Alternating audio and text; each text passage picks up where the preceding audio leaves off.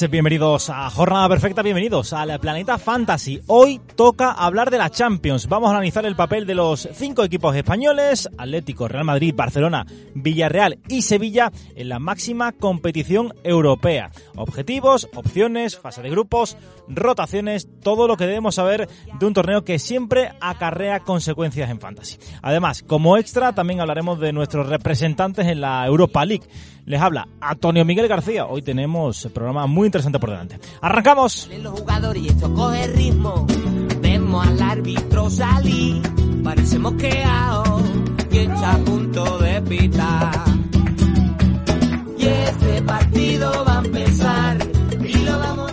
Y tenemos que decir que llegamos una semana tarde, no por eh, que queramos, sino porque teníamos eh, una entrevista que además nos consta que ha sido muy interesante, como la de Patricia Cazón, como la de la semana pasada.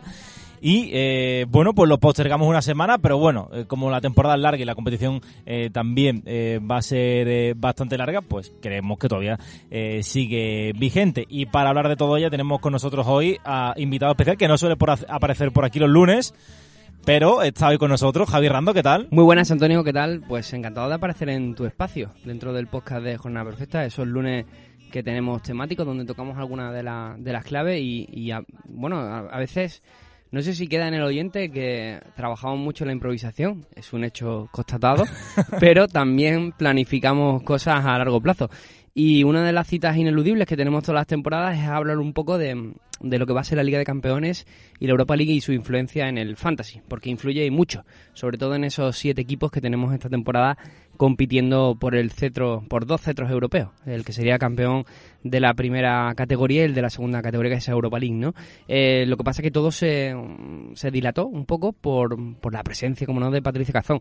Hemos tenido ya dos, tres entrevistas pendientes con ella que nunca se habían podido hacer y justo cuando teníamos preparado ese dossier de Liga de Campeones, pues apareció la posibilidad de hacerlo y, y nos parecía que podíamos esperar una jornada. Además, creo que ha sido bastante eh, bien acogida por los Sí. eh, fans y, y por todos eh, por todos vosotros y nosotros estamos dispuestos a, a postergar esta, este dossier de Champions para eh, bueno eh, poder entrevistar y charlar con una cronista tan especial como la de como es eh, Patricia Cazón y van a seguir viniendo entrevistas eh, por Sí, supuesto eh, las próximas semanas como nos pedisteis así que nosotros encantados. La Champions, como tú decías, es un- una competición que al final altera muchísimo lo que viene siendo el eh, protocolo eh, que siguen los equipos normalmente para los partidos de liga y eh, pero en este caso tenemos que decir y eh, por eso nos vamos a detener en este en este dossier en que hay algunos equipos que le afecta más que a otros Eh, no lo mismo la Champions que va a vivir el Villarreal que la que va a vivir el, el Real Madrid ¿no? y por eso lo que vamos a hacer es empezar bueno pues eh, por orden de grupo vamos a ir analizando equipo a equipo eh, Vale. todas las claves que queremos hacer en este dossier empezamos por el grupo del Atlético de Madrid por el grupo del Cholo Sí, el grupo B, el Atlético de Madrid está encuadrado con Liverpool, Oporto y Milán.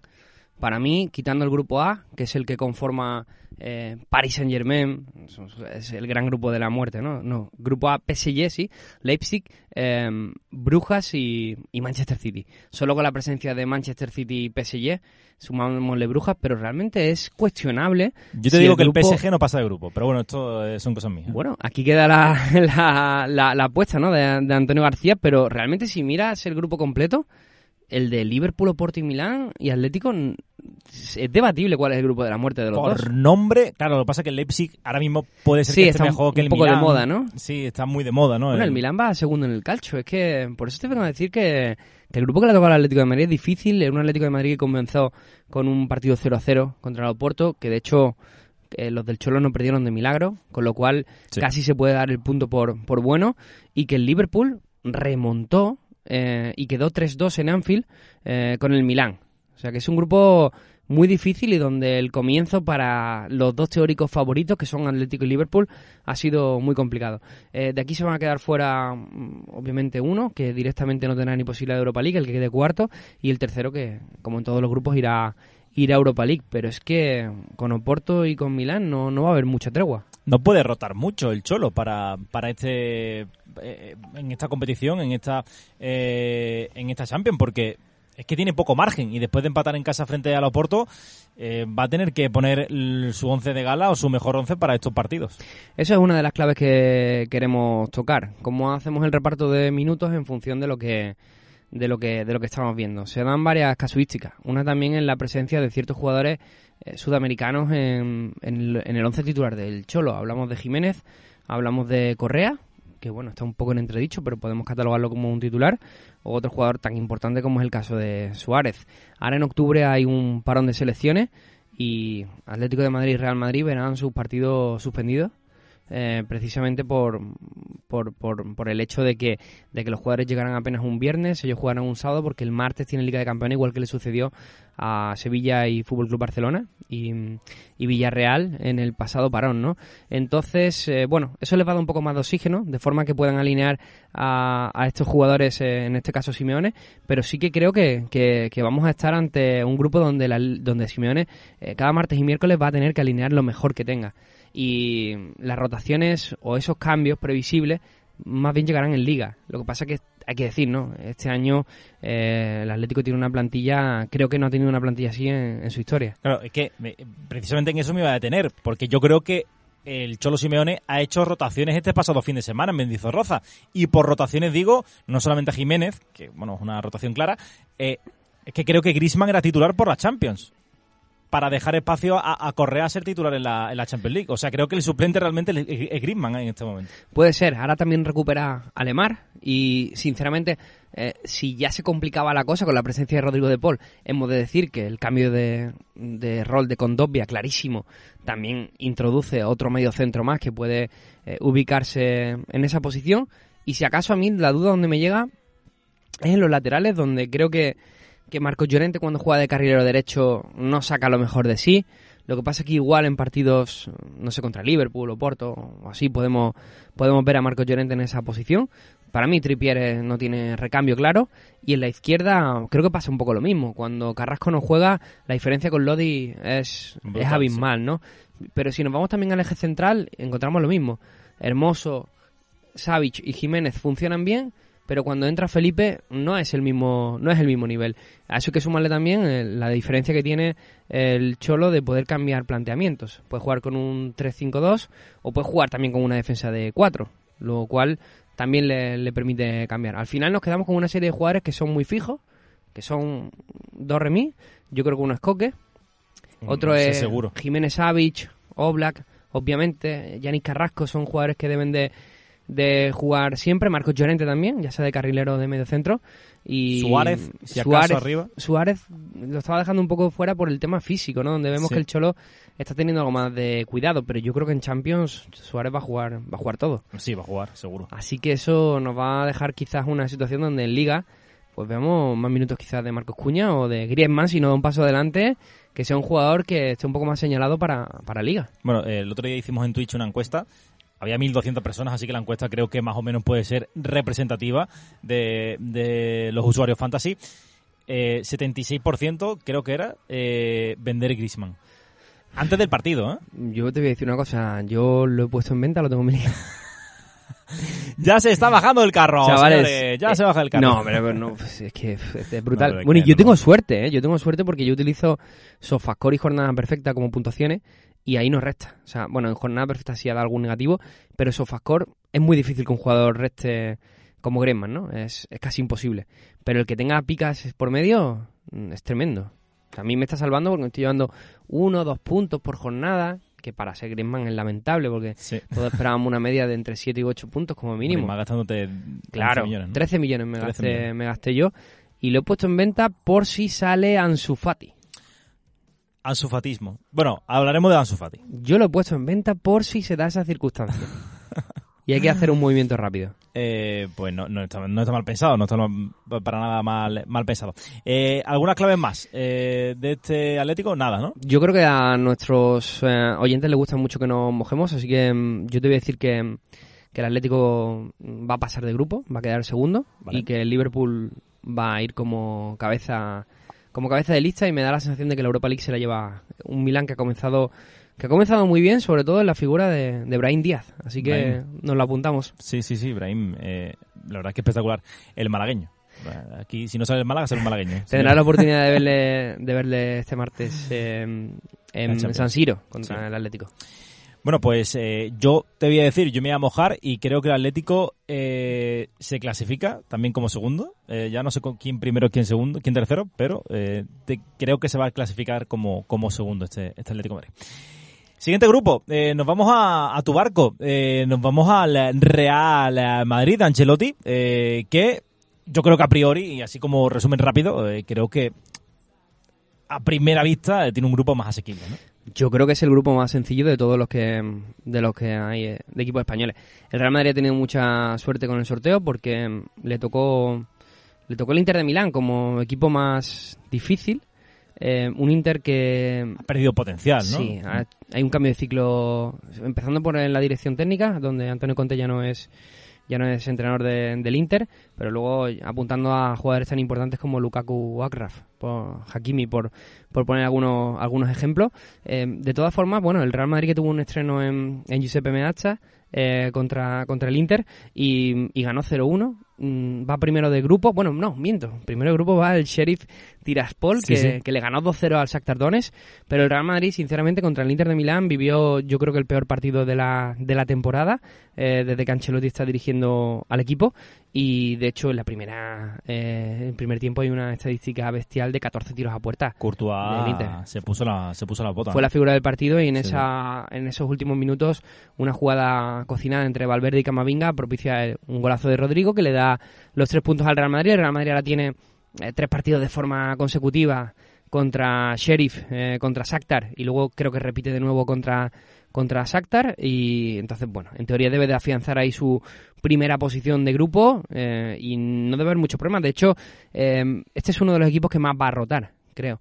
Eh, es verdad que Ancelotti no es un ferviente creyente de, de- de las rotaciones, no lo fue en su anterior etapa a los mandos del club, pero parece que en esta segunda etapa de Ancelotti estamos viendo un técnico totalmente distinto y que entiende que seis años después el fútbol ha cambiado y que él tiene, teniendo una plantilla como la tiene, eh, tiene que propiciar esos cambios. De hecho, tengo muchísimas ganas de ver el 11 que se mide al Sheriff eh, del Real Madrid porque creo que podemos ver un 11 con 6-7 cambios eh, distintos al habitual. Ver jugadores como Miguel Gutiérrez, como Camavinga, ha dejado la puerta a Ancelotti en rueda de prensa de que incluso veamos a Lunin, lo cual no sería eh, extraño. O sea, creo que en el caso de los porteros se da circunstancias distintas. Eh, Podemos ver a Hazard, que hay que considerar que ya no es un titular del Real Madrid, ya no es un titular por decreto, a diferencia de cuando estaba disponible con, con Zidane y veremos todo ese tipo de cambios, incluso Jovic eh, podría darle minutos de descanso a Benzema, así que creo que decir que en este caso, a diferencia del Atlético de Madrid, del grupo del Atlético de Madrid, en el caso del Real Madrid, para los que tenemos jugadores del Real Madrid en Fantasy y la Liga, nos beneficia bastante el hecho de que le haya tocado este grupo y el hecho de los dos, tres próximos partidos que tiene. Yo tengo que decir que estoy bastante sorprendido con el nivel que está mostrando el Madrid eh, de, de Ancelotti, ¿no? Eh, no esperaba mucho del técnico italiano y la verdad es que le ha dado, ha sabido darle un vuelco, ¿no?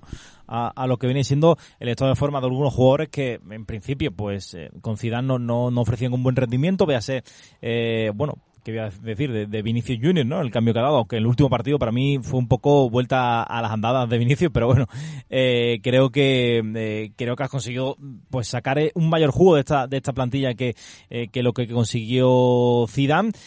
Y yo la pregunta que tengo es Luka Modric. Estamos viendo un Luka Modric que obviamente ya algún día tiene, que hincar la rodilla, pero que va a entrar mucho más en, la- en las rotaciones. Eh, ¿Dónde crees que lo va a priorizar eh, el amigo Ancelotti? ¿Lo va a priorizar más en la Liga o más en la Champions? Creo que no va a depender tanto de la competición, sino de los partidos y de los rivales.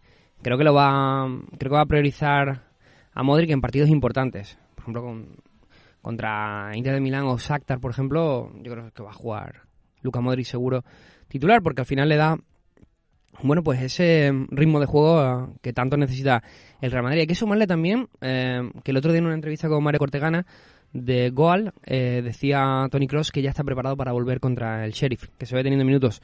bueno, este Real Madrid que nos ha gustado, nos ha sorprendido de Ancelotti en este inicio de temporada, hay que sumarle al hecho tan capital de que uno de sus mejores jugadores, como es el caso de Tony Cross, que es ese jugador invisible, que cuando el Madrid gana, pues apenas se le ve, pero que cuando el Madrid pierde, eh, todo el mundo se da cuenta de que quizás Cross no ha tenido el día y que eso es tan importante. Pues no podía actuar en estos primeros partidos y, lo vamos a ver eh, a partir de ya, ¿no? Puede sumar sus primeros minutos contra el Sheriff y a partir de ahí ser una realidad. No hace falta decir que a Cross en Fantasy, sobre todo cualquiera que tenga sistema jornada perfecta, sistema SofaScore, tiene que tenerlo en cuenta como un fichaje primordial, sobre todo por la caída de valor que, que ha tenido en estos, en estos meses. Pero sí, coincido un poco contigo. Em, a ver, los inicios cuentan. La temporada pasada, el Atlético de Madrid, por ejemplo, ganó la liga por un inicio que tuvo bestial. Brutal, sí. Tuvo un inicio de liga donde no había quien le tosiera. Los inicios cuentan y el Real Madrid está teniendo también un buen inicio. Quitado, empañado un poco quizás por el empate el otro día en casa contra, contra el Villarreal, pero no debemos obviar que precisamente uno de los equipos que hablaremos en este informe es el Villarreal, que está en Liga de Campeones y a los que Chelsea eh, y Manchester United no fueron capaces de ganar en el, en el terreno de juego. De hecho, el Villarreal se, se llevó esa UEFA Europa League por la cual está en Liga de Campeones ante todo un Manchester United.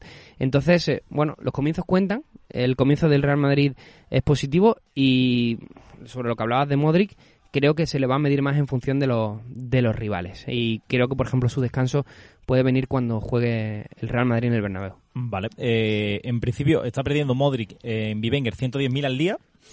por la suplencia del otro día. Y Casemiro igual, 100, 110.000. Son dos suplencias, mm, bueno, dolorosas en Fantasy, porque son dos jugadores que suelen puntuar bien. Mm, Casemiro no, porque no tiene un buen inicio de temporada. Pero, bueno, es que hay que entender que que, la, que el mediocentro, ¿cómo le llaman? La, la CKM, ¿no? Casemiro Cross Modric, es que ya suman, creo que el más joven es Modric, que tiene... No, el más joven es Casemiro y tendrá 29, quizás. Eh, no, no, tengo ni idea. Vamos rápidamente, pero... Pues mira, Ancelotti sé que, que Cross tiene 31, sí. Casemiro tiene 29 y Modric tiene 35, ¿eh? O 34. Em, sí, mínimo 33. Son, no, no, no, tiene 35 años creo, estoy bastante seguro. 36. ¿36 tiene Cross? años tiene, no, Lucas Modric. Ah, va, Modric. Cross tiene 31. 31. Y, y bueno, son jugadores. acabo de flipar que Modric tenga 36 años, ¿vale? No, no, es tremendo. Yo tenía en la mente que tenía mi edad, que tenía 35, pero flipo con que Modric tenga 36 años. Entonces son jugadores que necesitan que necesitan rotar. Lo que pasa es que, claro, lo que ha venido ahora de vigorosidad, no me canso de repetir la palabra, de Camavinga, simplemente con la frescura de pierna y la intensidad y el entusiasmo que te aporta cuando entra al campo, y también otro factor relevante, y es que Valverde no se está lesionando, que ha sido un jugador que creo que es muy importante para, para el esquema, y que además Ancelotti no ha dudado, o sea, lo pone titular. O sea, es verdad que no está Cross, pero lo está poniendo titular, así que son dos jugadores que te dan esa intensidad. No, no, desde luego. Eh, yo eh, vendería sin ningún tipo de duda, más que por rotaciones o no rotaciones, vendería a Casemiro porque no está, para mí está siendo de las piezas más flojas de este de este Madrid y a Modric bueno, es que, es que Casemiro... Es que es muy caro. Es que es muy caro, es que Casemiro está casi en 10 millones y, está rindiendo fatal. Eh, y Modric eh, es que es muy caro también, claro. Para tenerlo... Es verdad que el, para partidos importantes sí lo puede guardar, pero claro, es que... Es pero fíjate, el, otro día el, Real Madrid 6 Mallorca 1 eh, ganó el Real Madrid sin la participación de Kroos, Casemiro y Modric en el centro del campo. Vale que era el Mallorca y vale que el Mallorca rotó en masa, pero simplemente ese detalle de que se produzca esa especie de cambio de testigo, ya es esperanzador, porque son jugadores que necesitan descansar y se ha demostrado que, bueno, que hay otros jugadores con los que puedes contar. Y creo que en Champions, Sheriff, digo, algún partido contra el Shakhtar en casa y demás, veremos este tipo de cambio de pieza. Vale. Bueno, pues eh, vamos a bueno vamos a hacer predicción. aquí creo que vamos a coincidir, ¿no? Sí, no. Real Madrid primero de grupo, eh, claramente, y el Inter de Milán segundo de grupo. Sí, yo, creo que Shakhtar, pese a la victoria del del Sheriff en, es que el Sheriff le ganó el, Sheriff le ganó al Shakhtar es que es muy muy loco el Real Madrid por cierto que tiene el, mismo grupo del año pasado sí quitando el quitando a Sheriff, y el otro era no sé, porque Palmota también el Madrid. Eh, sí, sí, no eh, recuerdo bien. No me acuerdo quién era, no me acuerdo quién era. Pero me acuerdo que, que, que, el, que, le, que le plantó cara. Eso sí me acuerdo. No, el Real Madrid, eh, de hecho, no se clasificó a octavos hasta la última jornada, donde Sí, sí, sí. Por suerte de carambola llegó a ser primero de grupo. Y eso le permite un cruce asequible en octavos. Parece que este año es el contexto un poco distinto. Bueno, nos vamos de, de la ilusión de, de- del Santiago Bernabéu eh, por esta temporada, por los chavales jóvenes, por a la ilusión del Camp Nou, que parece que eh, de tres días para otro, lo comentábamos esta mañana, Sí. ha pasado de- del desastre absoluto, de que hay que echar a Kuman, de si Xavi por aquí, que si eh, Roberto Martínez por allá, que tal, que no sé cuál. eh, le gana el Levante 3-0 y aparece Ansu Fati y ya se nubla todo y ilusión en el Camp Nou. Vivimos en este tiempo de, de sensaciones cambiantes y de vivir en el, Del día a día, ¿no? en el presente exacto, ese partido a partido, ¿no? Que, Sí. que tanto ha, que tanto se ha convertido ¿no? en una en una coletilla para, para todos, pero es, es una realidad. Las sensaciones van, van cambiando y van fluyendo. Y, mm, y en el Barça, después de ese partido contra el Levante, pues se alza el optimismo de cara a mm, bueno pues a poder contar con un grupo de jugadores, jóvenes en este caso, liderados por Ansu Fati, pero que le vienen a la zaga Nico, Gaby, Eric García, Araujo, eh, Serginho Dest. Estamos hablando de un grupo de jugadores que potencialmente en unos años deben de ser importantes en el marco del fútbol europeo. Pero aquí la situación que nos encontramos es distinta, porque estamos hablando de la Liga de Campeones y de un comienzo eh, malo para el Barça, que de hecho empezaron a aparecer sus fantasmas en ese 0-3, donde se mostró inoperante ante el, ante el Bayern de Múnich, donde fue superado con creces en el Camp Nou, y tiene un grupo donde de momento ocupa la última posición, pero es algo engañosa, porque le ha tocado eh, enfrentarse al, al máximo rival en esa primera jornada, y donde Dinamo, Dinamo de Kiev y Benfica son los otros dos equipos. Dos equipos donde a priori el nivel debería ser similar entre ambos, pero considero que el Benfica eh, es un equipo que, que ofrece bastante más de lo que parece por, por fuera y que puede ser el rival del Barça para esa segunda plaza. De todas formas, viendo el potencial que tienen los jugadores del Barça, porque al final es verdad que si lo medimos contra un Bayern de Múnich va a salir siempre eh, perdiendo, pero si lo medimos contra un Benfica no hay ninguna duda de que, de que el Barça tiene que estar eh, por encima, tiene que estar por encima, pues, independientemente de esos jugadores tipo bueno, pues Joao Mario o Yarenchuk o Seferovic o Otamendi, eh, Darwin Núñez, del que tú bueno has hablado en alguna en alguna ocasión bastante bien. Eh, tiene un equipo atractivo, el Benfica, que en este 2021-2022 todavía no conoce la, la derrota, pero que no ha empezado bien su fase de grupos con un empate fuera de casa en, en tierras ucranianas, un 0-0 contra el Dinamo de Kiev. El Benfica siempre es un equipo competitivo, ¿no? Es verdad que alguna temporada puede flojear un poquito más, es verdad que otra eh, puede plantar más, más cara, pero es un equipo que, oye, si te pilla mal, eh, a ver, estamos hablando que el Barça las la pasó canutas con el Granada, eh, la ha pasado canutas en varios partidos esta temporada ya y son equipos con un potencial inferior o bastante inferior al de al, de, al del Benfica, ¿no? Entonces, eh, tenemos que ver, a mí el que me causa más dudas del grupo es el Barça, eh, el día a día del Barça, ¿no? Lo que decíamos, a ver cómo se levanta el Barça y a ver cómo compite ese, ese partido. A priori, pues todas las piezas las tiene el, el- el equipo de Ronald Koeman para eh, poder ser eh, segundo, ¿no? Lo que tú decías, a mí Gaby me encanta. Gaby eh, lo, lo hemos podido ver eh, unos cuantos ratitos y, y, ah, me, ofrece muy buenas sensaciones, pero eh, claro, al final son, eh, son chavales, eh, también ha tenido muchos lesionados el Barça, ¿no? Sí. Brightway, Pedri y Jordi Alba, que por cierto ya están, parece que están eh, totalmente recuperados. También vimos como Piqué estuvo un tiempo de baja. Para mí es que ni, ni tanto ni tan calvo. No vimos al principio el Barça sí que ofrecía un rendimiento que creo que ese va a ser el rendimiento medio, un buen rendimiento los primeros partidos. Después llegó el partido del Bayern y ahí el dominó se fue se fue todo para abajo. Sí, además luego fue, contra el Cádiz, ¿no? El, Después el Cádiz empató El contra el. Cádiz y empató contra el Granada, contra el Granada empa- o sea, empató en primero contra Granada y luego contra, Sí. contra el Cádiz. Ha sido, ha sido una, una época difícil para, para el Barça y yo creo que lejos de, de plantear un escenario donde esto ya, digamos que haya sido un, digamos un, un paréntesis, no lo creo. Yo creo que va a ser la temporada va a ser va a ser del estilo, ¿no? Porque ahora viene el Benfica, que me parece un, como di- como hemos dicho un rival digno. Y luego el fin de semana viene el Atlético de Madrid. Entonces, al Barça, Vamos a eh, ver. claro, en el caso del Atlético y Real Madrid que hemos analizado antes, sí que tenemos claro por dónde pueden ir los 11 de Simeone en Champions o por dónde pueden ir los cambios de Ancelotti. Pero en el Barça nos encontramos la situación del presente. en, cual, en el cual cambiar a ciertas piezas influye muchísimo en el rendimiento del resto del equipo. Bueno, el otro día vimos como Eric García fue titular contra el Levante por delante de Araujo. Bueno, yo creo que Piqué, Araujo y Eric García sí que va a ser un cambio bastante habitual. Me sorprende muchísimo cómo se ha limpiado al inglés del, de los 11 Pero completamente. ¿eh? Y mira que pensábamos que si el lateral que, que si era zurdo tal. Lo dijo Kuman, de hecho, en rueda de prensa, pero pero se ve que Kuman también está, bueno, pues eh, hincando un poco el lomo ante esa esa teoría del estilo y, de, y del modelo y que por ahí, bueno, pues eh, apuesta por jugadores también te digo una cosa, ¿eh? yo entre darle minutos al inglés o dárselos a Araujo, yo no tengo ninguna duda. Se los daría al Uruguay siempre. Pero es que si me apura de cara al futuro entre dárselo a Eric García y dárselo al inglés, también se lo daría a Eric García, con lo cual entiendo al bueno de...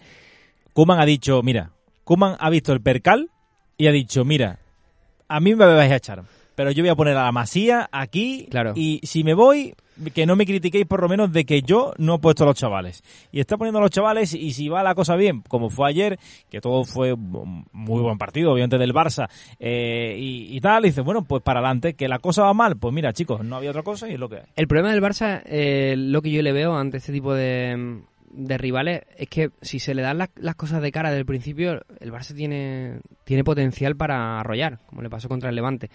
Me refiero, Depay es un jugador enorme, es un jugador muy bueno, ya lo vimos el día contra el Bayern de Múnich, que no la olió.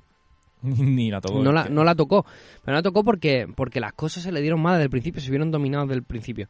También es verdad que tienen que recuperar a Pedri, que, es, que va a ser también una aportación muy interesante. Frenkie de Jong no estuvo en el último partido. O sea que, que los Gaby y Nico van a ir aportando también un poco a cuentagotas o Temir, ¿no? Ahora con la llegada de Ansu Fati. Pero sí que te van quedando a las claras de que jugadores como Coutinho no terminan de aportar absolutamente nada, ¿no? También tenemos que esperar la erupción de Dembélé. O sea que yo creo que al final Kuman, alrededor de dentro de mes, mes y medio, va a tener a su disposición, digamos, a la plantilla al completo. Eh, y ahí podremos ver eh, un Barça que, consiga más cosas. Pero lo que decía en referencia al problema es que cuando las cosas se le dan de cara, podemos ver un buen, un buen Barça. El problema es cuando se encuentra con un contratiempo. Y el Benfica puede propiciar eso. Mm, yo creo que en principio el Barcelona es bastante favorito contra el Benfica, que no se me malentienda.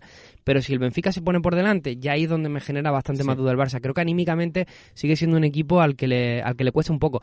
Pero por lo menos es verdad que la herencia de estos, de estos chicos, Nico, Gaby, Demir, Ansu Fati, no es una herencia complejada son chicos que tienen todo por demostrar, con lo cual cuando viene este revés creo que lo afrontan de una forma diferente a las caritas de Sergi Roberto, de Jordi Alba y compañía. También le viene bien, y ya para cerrar eh, el tema, le viene bien que no tienen que sustituir, no son los sustitutos de Iniesta, Xavi y tal. No, vienen a que no hay nadie y bueno, ven, eh, hay un desierto y ellos se meten ahí y a poco que hagan algo, pues ya... Ansu Fati está subiendo 390.000. Yo creo que nunca he visto... Poco me parece.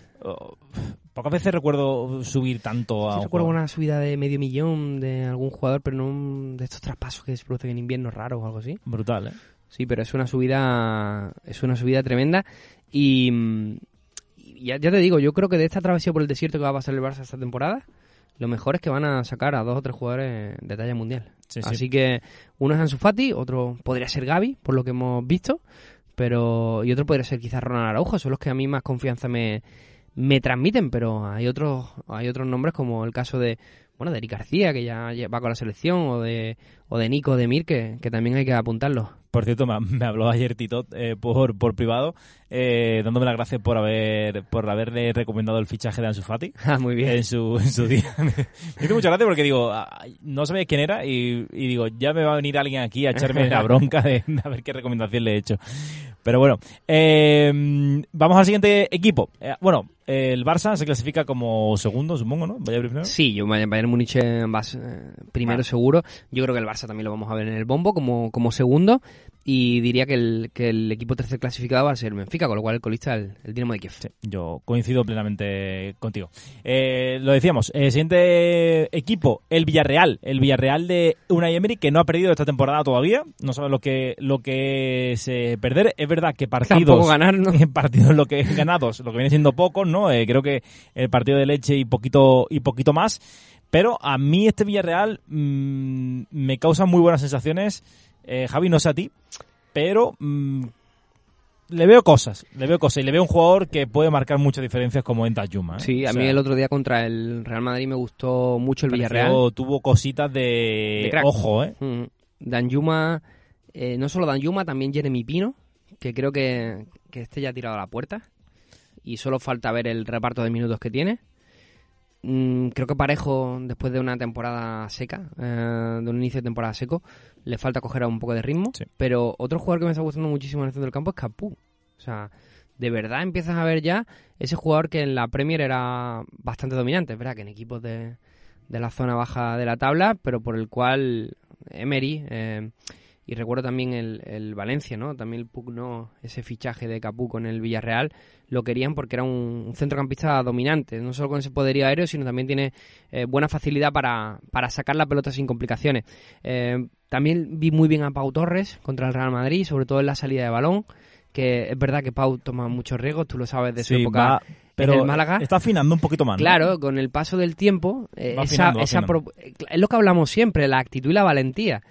Eh, eso lo tiene, ¿no? Eh, Sí, ¿Que sí. puede fallar? Hombre, desde luego el que da un pelotazo para adelante es el que no falla. O sea, el que se quita la pelota de en medio no va a fallar nunca. Pero el que tiene la cara dura de decir, yo voy a tener una salida Y con España, balón, con España le, le criticaron mucho el con tema de la salida balón. dos, tres fallos Sí, garrafales en tuvo otro fallo, verdad, la verdad, es que es para matarlo. Pero contra el Madrid estuvo estuvo bastante bien, ¿no? Y a ver cómo, cómo va el tema de, de los laterales. Pero en fin, nos encontramos con el otro día apuesta por Alberto Moreno, ¿no? Dejándose en el banco a Estupiñán y Pedraza. Tiene muchas alternativas este Villarreal que, que está en un grupo donde, bueno, eh, donde ha saltado la sorpresa. Puede ser otro grupo de la muerte porque eh, está Manchester United, al que muchos incluso colocan como uno de los grandes candidatos a ganar la Premier League, ¿no? Tras el fichaje de Varane, tras el fichaje de Cristiano Ronaldo, de Jadon Sancho, tiene una muy buena plantilla, un muy buen once el Manchester United, que por cierto perdió en su estreno contra el John Boys. no, no le viene nada bien, ¿eh? Claro, esto es una mala noticia creo para el Villarreal, un Villarreal que, que empató a dos en un partido loco contra el Atalanta, que es otro equipo también que tenemos que tener en cuenta. De hecho, miraba, a mí una de las cosas que me sorprendió, ¿no? Me recuerdo aquel enfrentamiento Real Madrid-Atalanta, donde quizás el Atalanta, bueno, pues se consideraba un rival sencillo. Y a mí una de las cosas que me sorprendió cuando, cuando me tocó cubrir junto a ti la Eurocopa en, en jornada perfecta fue que la mayoría de los jugadores revelación de la Eurocopa juegan en el Atalanta. Estamos hablando de Robin Gosens, eh, lateral izquierdo de Alemania, que hizo una grandísima Eurocopa. Joaquín Maele, también carrilero zurdo de, Dinamarca, no sé si jugaba por la derecha bien. Mateo Pesina, que marcó varios goles con, con la selección italiana. Malinowski, sea, estamos hablando eh, de un Atalanta Miranchuk también, podemos, podemos destacarlo. Martin de Ron, que también sumó minutos con, con Holanda. O sea, estamos hablando de, una, de un equipo, Toloi también con, con Italia. O sea, eh, es un equipo que es muy interesante, ¿no? Este Atalanta. Total, que nos encontramos un Villarreal que es uno de nuestros grandes exponentes por su forma de hacer fútbol y por su forma de competir, pero que tiene a- por delante uno de los proyectos que más dinero invertido este verano, como es el Manchester United, al que ya le ganó en esa final de, de Europa League, y luego tiene un equipo que tiene piezas tan interesantes y atractivas como el Atalanta, que tiene un fútbol ofensivo muy bonito. No lo tiene, no lo va a tener nada fácil. Y un Young Boys que siempre se muestra competitivo. O sea, que Por no es- pronto va primero de grupo. Sí, sí, que no, no va a ser un equipo fácil al que meterle mano, ni, ni mucho menos. Para mí es un grupo muy, muy, muy complicado. Sí. Em, en clave fantasy, claro, es que casi imposible predecir, decir, mm, hacer, pues, las recomendaciones que podemos hacer son las Mm. típicas, porque eh, es que está cambiando muchísimo Emery, Mucho. claro, está haciendo muchísimas rotaciones. Por ejemplo, veo al Viol, que por ejemplo, que por cierto es el que más puntos lleva eh, en, en nuestro sistema, en el sistema de jornada perfecta, pero es que está rotando, está jugando un partido sí, un partido no, partido sí, partido no, en liga. Eh, Entonces, eh, Meri tiene que gestionar muy bien y claro, estamos viendo como Pedraza no es fijo en el 11, es que mm, fijos, fijos, parejo, Gerard Moreno cuando vuelva, Trigueros sí que está Sí, Triguero está muy bien. sí que está muy bien, pero también, eh, verdad, que el otro día pues también suele acumular ba- bastantes suplencias. Es complicado, ¿eh? Lo que podemos decir del Villarreal, y que complica aún más cualquier predicción que podamos hacer, es que ni ha empezado bien en Champions, aunque es un empate en casa contra... Pero bueno, todos esperábamos que hubiera podido conseguir la victoria. Y tampoco ha empezado precisamente bien en, en Liga, donde va a un décimo con ocho puntos y, y donde todavía no, no ha conseguido... Bueno, ha conseguido una, una victoria, pero ha cosechado cinco empates. Es verdad que no ha perdido, pero son cinco empates de seis partidos que para todo un Villarreal es un bagaje es un bagaje bastante Sí, yo creo pobre, que ha tenido, tenido mala suerte en algunos partidos. pero es verdad que no, no, no ha conseguido no ha conseguido tumbar. A mí me da la sensación, Antonio, y aquí en el Villarreal sí que hemos de ser obviamente todos los equipos que están en la Champions españoles, su objetivo son los mínimos pasar a los octavos. A ver, Real Madrid, Atlético y Barça tienen otros objetivos distintos, pero eh, todos quieren pasar a octavos de final, mínimo pasar a la fase de grupo. Pero en el caso de Villarreal se da la casuística de que además pasar los octavos eh, financieramente supone una inyección muy importante.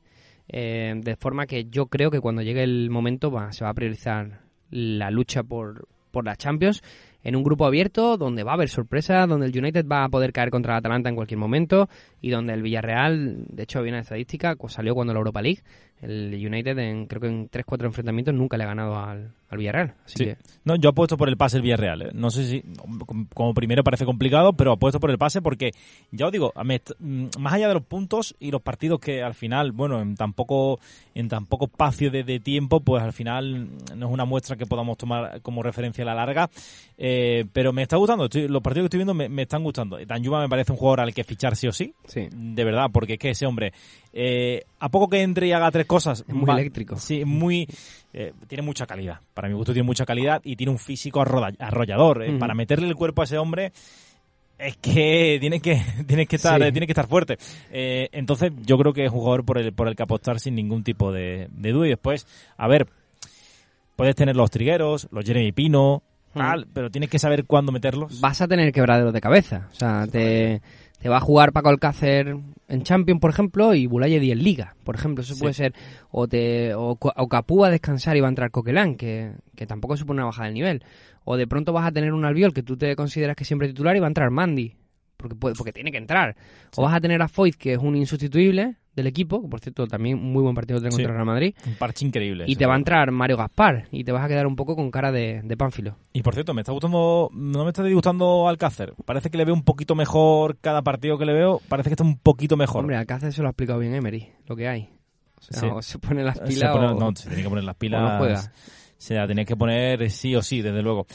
Eh, bueno, pues hemos hecho ya la predicción. Bueno, predicción, eh, ¿cómo lo ves? Yo digo segundo. Yo veo... Lleva el United primero, Veo al Atalanta segundo y el Villarreal tercero y yendo a Europa League. ¿No te gusta la cerámica? Me encanta el Villarreal, me encantaría equivocarme, pero si me tengo que jugar aquí los dineros, pues creo que creo que el Villarreal no pasa. Vale, pues vamos al último equipo de la Champions League. Vamos con el eh, Sevilla, un Sevilla eh, que empezó empatando ese mm. primer partido, que bien pudo perder de goleada, pero al final eh, consiguió el, el también. Eh, sí. Usaron a, a no, un, desastre, un auténtico desastre. O sea, fue un partido de los partidos más raros que he visto en mi vida. Pues el grupo del Sevilla rivaliza con el del Real Madrid en... En perrufleos, ¿eh? Sí, porque el Real Madrid al menos tiene el Inter, que los equipos italianos siempre son animales competitivos. Pero el máximo representante del... De hecho, el, el que iba como líder del grupo es el Lille, por ser campeón francés. El Lille ha vivido una revolución, ha ganado la Liga al Paris Saint-Germain y todos estos jugadores que auspiciaron el, título han sido, vamos, han sido vendidos, traspasados. Bella chao. Claro, han aprovechado la temporada y, nos hablaba Tito, que es un, él vive, él trabaja en Francia.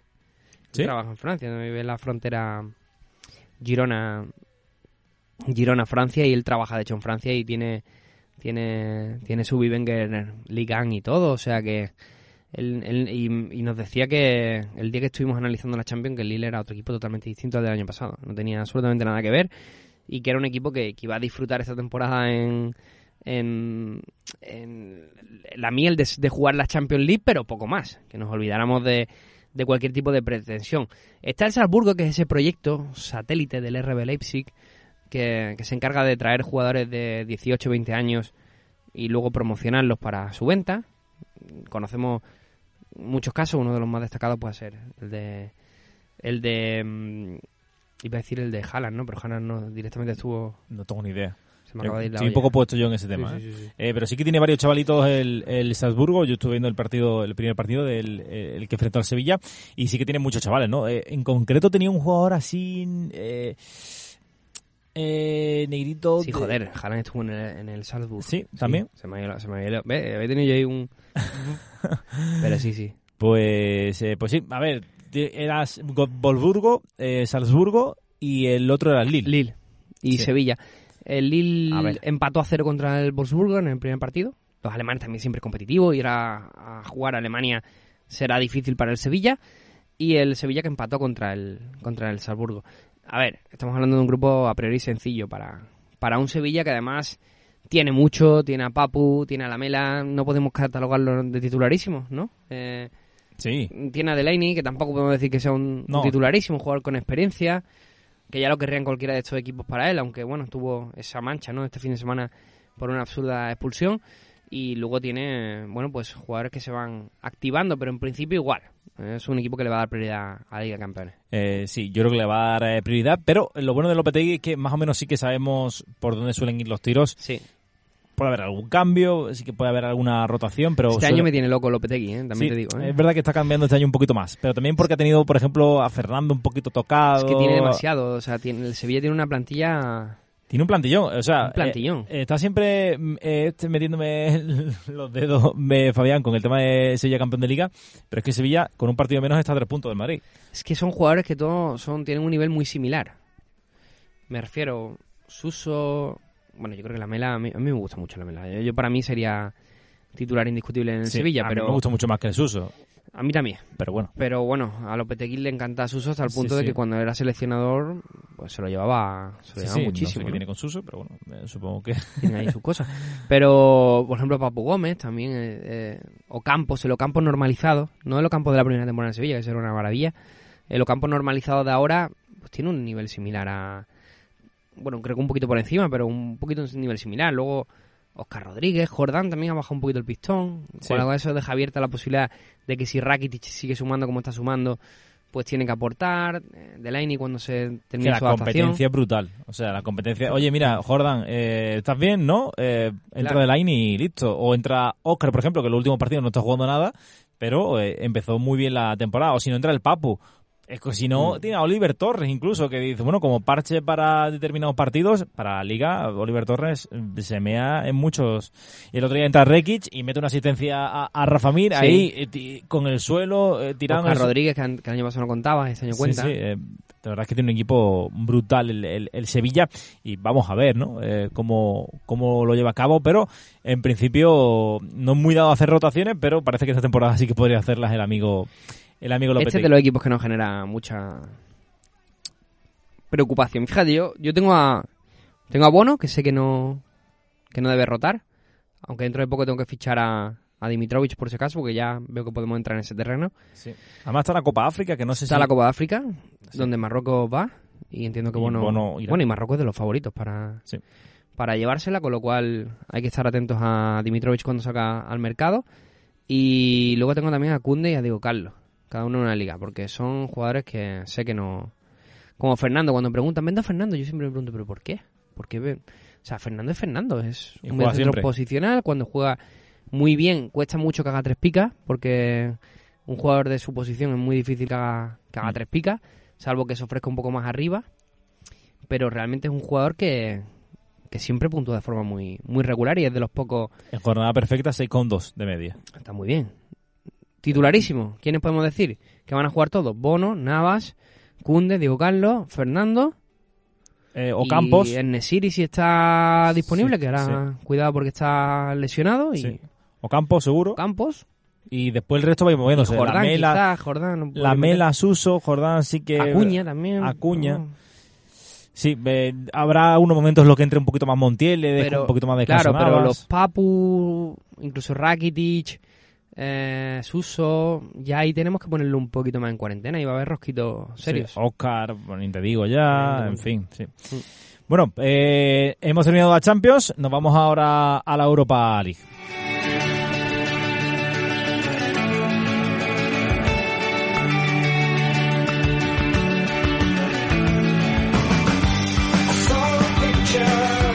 Y ya saben que tenemos cinco representantes en la Champions League y tenemos dos en eh, la segunda competición internacional, en la Europa League. Tenemos Betis y Real Sociedad. Y ninguno en la Conference Cup. Y ninguno, ¿verdad? Sí, la Perrunflas Cup. El año que viene, el séptimo de la liga Irá. salvo que vuelva a haber otra historia de Si estas. no ganamos la Champions o la Europa League. o- Sobre todo que Real Sociedad Betis ganen la Europa League y vayan a Champions. Sería un poco Esa es la clave al final. lo que propiciaría que nos ahorremos la Conference. Sí. Pero si no, habrá un representante español en la Conference Cup, que yo no sé cuánto tiempo va a durar esto, porque ya creo que Mourinho y alguno más se estaba quejando porque... ¿De, qué? ¿De la Conference? Sí, porque están creo que Roma, Tottenham y cuatro equipos cuatro equipos más. El resto es, es una broma. Entonces, a los equipos buenos, pues Hombre, yo digamos que no les hace mucha gracia. dispuestos ya a hacer la gracia porque vayan equipos perrunflas y ya está, ¿no? No, no, son todos perrunflas. Sí, pero que no vayan el, Arse- el Tottenham ni esta gente. Luego, si quieres, te saco, te saco una- un listado de los equipos y lo vemos al final del Vale. programa. Pero vamos a hablar del equipo español. El- el- la Real Sociedad tuvo muy mala suerte con el reparto de grupo. Le tocó Mónaco y PSV. eh, También el, el antiguo Sturgraz, ahora Sturm. Y, mm, y bueno, pues empezó su bagaje con un empate ante el PSV. Y tuvo de ganar porque empezó perdiendo, remontó y... Y bueno, y el Mónaco que, que ha empezado con victoria. Pero hombre, es que nosotros creemos que la Real Sociedad, tal y como ha empezado en esta temporada, donde va segundo de la liga, de la competición, una Real Sociedad que está que está funcionando muy bien, con, con 10 goles a favor, con la Con toda la facilidad para sí, con la facilidad para no encajar, con solo 7 6 goles en contra y con tantísimas bajas como tú has dicho, Antonio, y, y está sacando estas- las cosas adelante, pues solo hace falta ir confirmando poco a poco eh, jugadores que, que tienen que recuperar y tienen que aportar al equipo, pero creemos que la Real Sociedad pues debe de pasar, sin duda, este grupo. Sí, yo creo que mm, no tiene que tener muchas eh, dudas al, al respecto. El Ustondo está en un estado de forma eh, 7 con... eh, ¿Cuántos puntos? 7 con 6 puntos de media en, en el sistema de, de- de JP. Increíble. Eh, sí, yo confío mucho en la Real Sociedad. Eh, creo que... Yo lo vengo diciendo muchas veces, ¿no? Eh, a mí y Manuel Alguacil me parece un entrenador increíble. es una Eh, bestia. Y no, no sé, es que me, me parece impresionante. La, la cantera de la Real Sociedad me parece increíble. Y para mí ahora mismo, sin ningún tipo de duda, la mejor de España. Y la verdad es que está aguantando el, el ritmo, incluso con todas las bajas que, que está teniendo.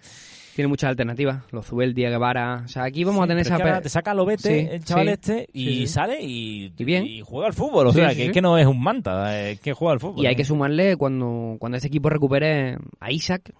Yo, por ejemplo, creo que, que- que tenemos que tener cuidado en Fantasy con Isaac y Sorloz. A mí me da la impresión de que, de que Sorloz no solo llega para, para verlas venir, sino que llega también para ser una alternativa. Entonces, quizás en Europa League vamos a ver ese tipo de cosas. Eh, rollo titular uno en Liga, otro en... Sí, puede ser. Porque, porque creo que además lo iba a hacer así con, con Carlos Fernández antes de, de su lesión. Pero luego, lo que te digo, eh, Barrenechea, Silva, Monreal, Diego Rico, cuando se recuperen estos jugadores, cuidado porque es que va a aumentar muchísimo la, la competitividad de la Real. Sí, sí, va a ser eh, brutal. En cuanto al Betis, eh, está como un tiro, ¿eh? El equipo de Pellegrini. Ya hace un par de semanas dije, lo vi y creo que lo comenté en el podcast. Dije, ojo al Betis porque me está gustando mucho. Me está gustando mucho. Está eh, modo ataque, tiene el modo ataque activado y ya le da igual la defensa o no. eh, el, el equipo va a intentar marcar todo lo que pueda. No te he dicho nada antes, pero el, el Sevilla pasa primero de grupo, ¿vale? Vale. Eh, que, que nos lo dejamos. Y creo que la Real Sociedad también va a pasar, pese a tener a Mónaco y PSV, también va a pasar como primero. Yo creo que el Sevilla va a pasar Como como, primero grupo. segundo. ¿Sí? Fíjate ¿Quién das de primero tú en el grupo del Sevilla? A ver. Eh, ¿A Lille o, o, o Salzburg o, venga, el o Salzburgo. Wolfsburgo? El Salzburgo. Ojo, ¿eh? Ahí apostando por, por Red Bull. Por Red Bull.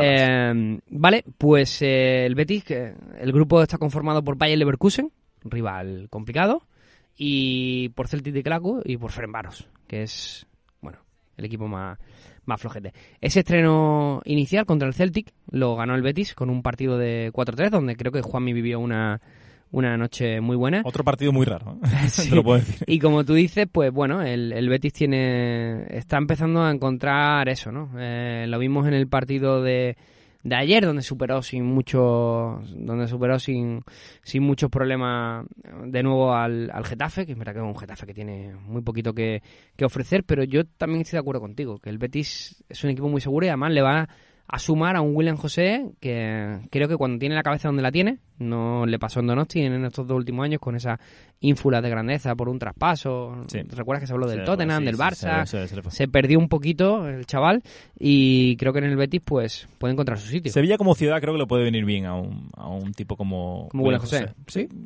Le puede venir afición eh, también, no sé, en- si encajan bien, eh, puede ser un jugador y parece que ha encajado bien. Y después tienes más alternativas, ¿no? En defensa, bueno, Pechela, quieras que no, es un, para mí es un salto de calidad. Visto lo visto, hay que recordar Sí. que hace una temporada y poco era Sidney titular en el Sí. Betis. Eh, entonces, pues para mí Pechela es un salto, es un salto de calidad. Bellerín también con respecto a Bellerín muy bien, ¿eh? es verdad que eh, Emerson ofrecía, eh, pero para mí Bellerín me parece Bueno, un- Bellerín muy- muy bien. Después en el lateral izquierdo, la competencia Miranda-Alex Moreno también ha Suma. sido bastante bastante positiva. Y, y un jugador capital, Guido Rodríguez. Guido Rodríguez, Guido eh, jugador Rodríguez. brutal. Eh, Guido- y ojo William Carballo, ¿eh?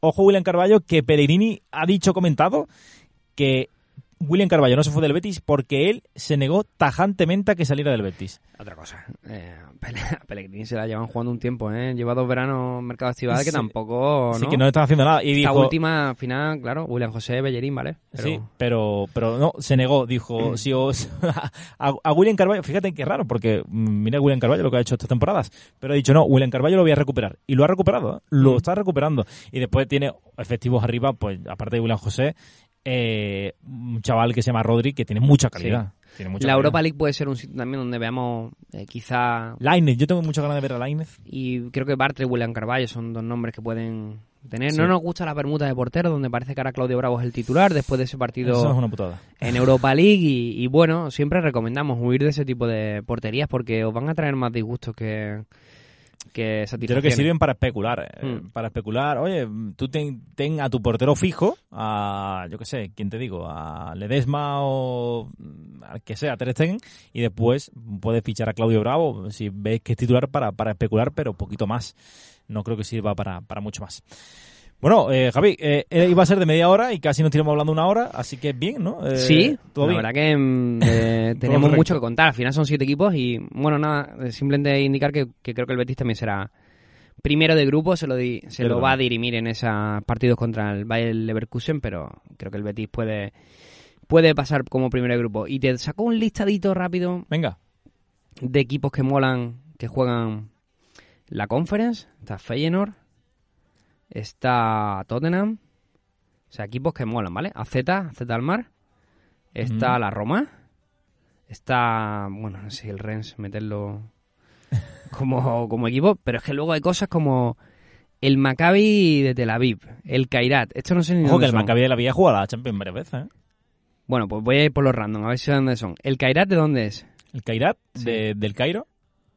Caer como así, es Egipto, Egi- eh, Egipto está en África. Estamos hablando de la, la madre que te parió. El Flora, ¿dónde es Ah, Flora? El Flora, pues de Ámsterdam puede ser. El link, luego lo comprobamos, ¿eh? No, no lo voy a mirar ahora, Pero el Lincoln Red Imps. El Lincoln. Ese puede ser de la isla británica. Ese Puede puede ser ser de la de la- de, de Gran Bretaña, pero no sé, no sé. Eh, el NS Mura. NS Mura, pues bueno, eh, el hijo de Enes Unal, no lo sé. El Bodo Glim. El ¿Cómo? Bodo Glim. Es que la conference, el Jablonek. Es que la conference. Eso me suena al Lobaco. El Zoria Luhansk. El Zoria me suena más. Fíjate tú lo que te digo. ¿eh? Creo- El Lask. No sé. La verdad que no. El Alaskert. Es que, tío, escúchame. No veas, ¿eh? Pero bueno, Además, es que esto igual, algunos son de Armenia de por ahí, que los 4 o 5 horas de viaje no te la quita nadie. la Eh, Superliga. Eh, Pues sí. Eh, eh, bueno, te lo comento por, por, por- ¿Sí? estamos aquí hablando. Eh, nada, en diciembre creo que me voy a ir a Viena y Bratislava. Ah, qué bien, ¿no? Ojito, ¿eh? Viena y Bratislava. Yo Están estaba muy cerca los. En Viena no estaba, en Bratislava sí estuve. De paso desde República Checa y, y me gustó, me gustó mucho. ¿Sí? Me gustó mucho, sí. A Sí, ver, sí, a ver, a ver cómo, cómo va la cosa. Si alguno, tal, que lo comente Claro, en la eh, caja de comentarios. Consejos de viaje aquí en, en la cajita de, Totalmente. de comentarios. Y por cierto, eh, bueno, comentad un poquito cómo veis, cuáles son vuestras predicciones para, eh, para los equipos de tanto Champions como Europa League.